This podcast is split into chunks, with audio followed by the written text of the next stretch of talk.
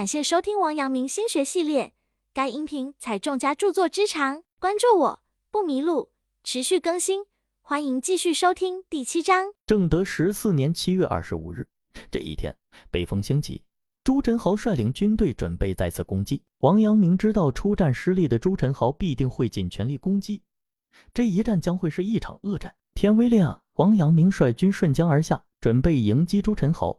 由于受到风势的影响，战争开始时，王阳明的军队被敌方的阵势所吓倒，一时退却，乱了阵脚，死伤不少。王阳明见此状况，下令全军不许后退，严格遵守号令，擅自主张者一律斩。吉安知府武文定见王阳明稳住了阵脚，便带头向敌方的船队冲去。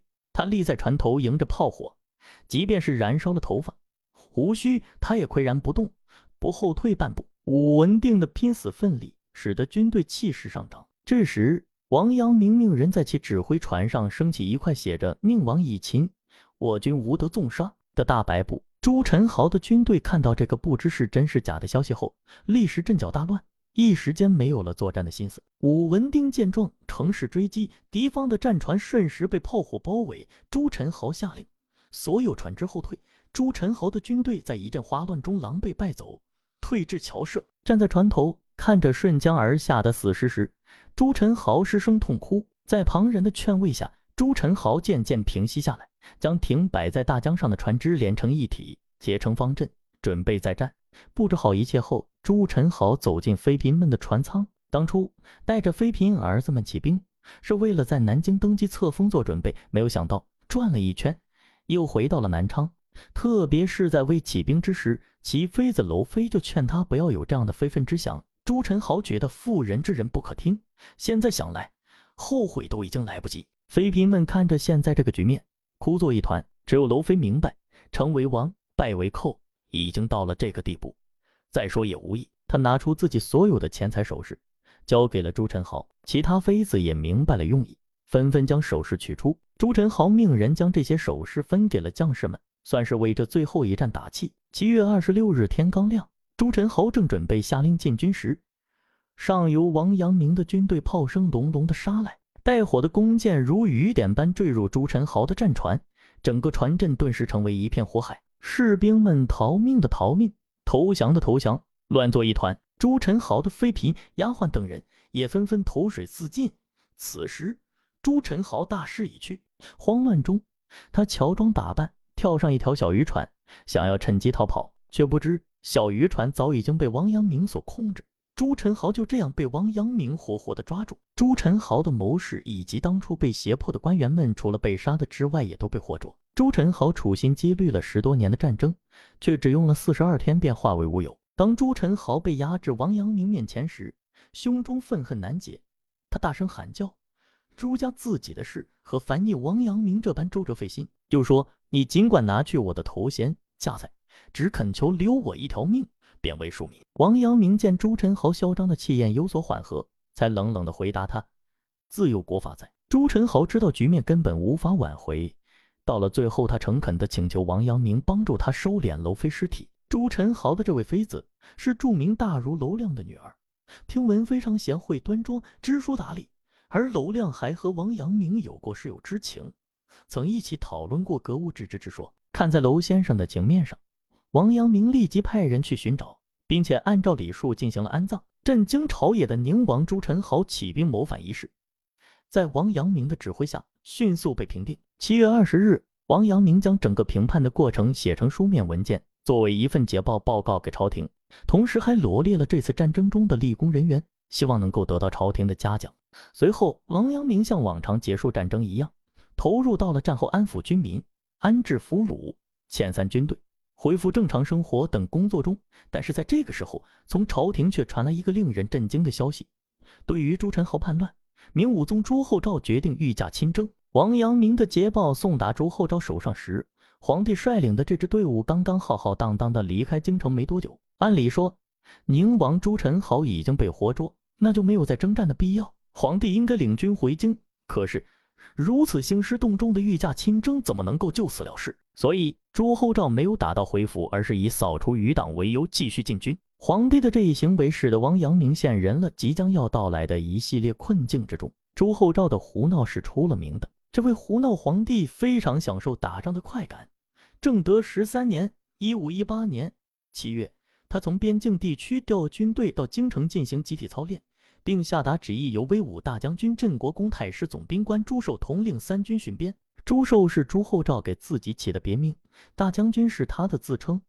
他常常觉得穿上将军服，站在人群中十分威武过瘾。在大臣们看来，皇帝的这种自封简直就像个恶作剧，但是又无人能违抗。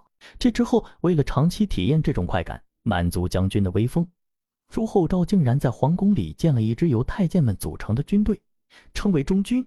每天，朱厚照都率领这支军队在皇宫里进行操练，呼喊声震天动地。所以，当朱宸濠谋反的消息传来，朱厚照那点兴致又被挑起。好不容易能够亲自操刀上阵，怎么能够轻易就放过？再加上平日里和自己舞刀弄枪的将士们的不断唆使，和他自己想要去江南游玩的心理，于是他决定要御驾亲征。朱厚照这样的心思，是王阳明如何也猜想不到的。皇帝御驾亲征的消息传到王阳明耳中时，他以为是捷报在路上有所耽搁，皇帝才会继续进军，却不知朱厚照在率军离开京城的第二天，就已经收到了王阳明发来的捷报。八月十七日，王阳明再次上书，讲明战争已经结束。请求皇帝返回京城。至于朱宸濠及其他俘虏，他会亲自押解送往京城。然而，连续的上书令朱厚照及他身边那群想要立大功的将领们实感不快，甚至爆出王阳明同宁王朱宸濠之间是早就勾结好的，不然怎么会有那么多的巧合让王阳明迅速平定了叛乱？不管是为了弄清楚王阳明和朱宸濠之间的关系，或是继续扫清余党，或是南下游玩，最后朱厚照下令。王阳明军队等候御驾，这个时候，王阳明才意识到问题的严峻性和复杂性。这一次的对手不再是山寇，也不再是谋反的宁王，而是当今的皇帝。以往在面对任何一次战争时，王阳明都能够镇定自若的去运筹帷幄，唯独在听到皇帝坚持要御驾亲征的消息之后，王阳明忧心忡忡，心中方寸大乱。皇帝朱厚照南下。所到之处，各地官员都大摆筵席，为皇帝和朝中权贵们接风。这正是王阳明所担忧的。江西人民因为战争的缘由，已经是极其困苦了。皇帝来这一遭，可管不了这些，他只管满足自己那颗猎奇玩乐的心。而附和在他身边的那些人，也是些只顾在沿途猎艳猎物、猎财之流。经过战乱的百姓，怎么能够又经得起这样的折腾？王阳明并没有遵照旨意等候御驾到临，在处理完战后恢复的一系列工作后，王阳明于九月十一日押解着朱挨衮等俘虏从南昌启程。朱宸濠叛乱之前就已经用各种钱财宝物不断贿赂当朝的权贵。当闻的朱宸濠被捕时，每个人都想得到这块肥肉，一来从他身上得到更多的珍宝，二来还可以邀功。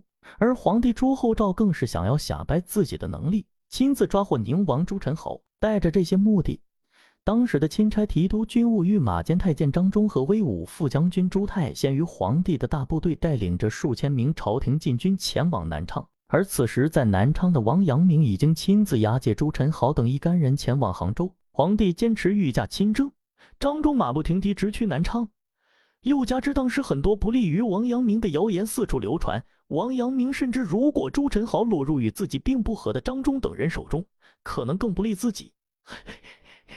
哎，不如将朱宸濠交给在浙江为皇帝打前站的太监张勇，让他邀功的同时，也为自己说说好话。张勇虽然是以刘敬为首的八虎之一，但是为人还算正直。当队伍到达广信时，王阳明接到张忠发的公文，大致意思是说要求王阳明快速将俘虏带回南昌，听候圣旨。王阳明收到这份充满傲慢之气的公文时，并没有返回南昌，而是继续押解俘虏前行。虽然王阳明知道张忠所发的公文是真的，但他还是写信给兵部，要求检验这份公文的真实性，主要是表明自己的立场和态度。张忠得知王阳明不肯遵照他文书中所提的要求实行后，连忙派人到广信通知王阳明，不仅要即刻把宁王朱宸濠带回南昌，还应将其释放，等待圣驾。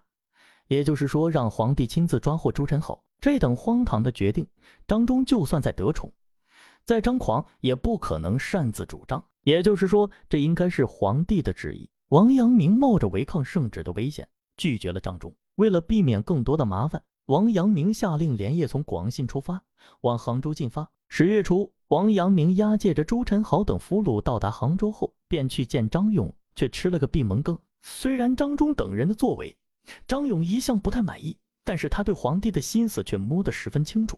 他知道皇帝此次南行的目的，所以在朱宸濠这一事件上，二张的态度是一致的。对于张勇的为人，王阳明事先就有所了解。当张勇不见自己时，王阳明甚是不解。他推开卫士，挺身闯进张勇的居住处。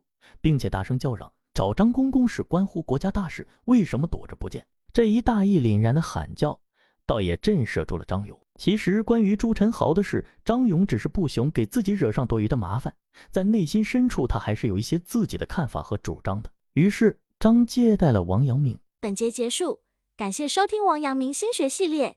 该音频采众家著作之长，关注我不迷路，持续更新，欢迎继续收听第七章。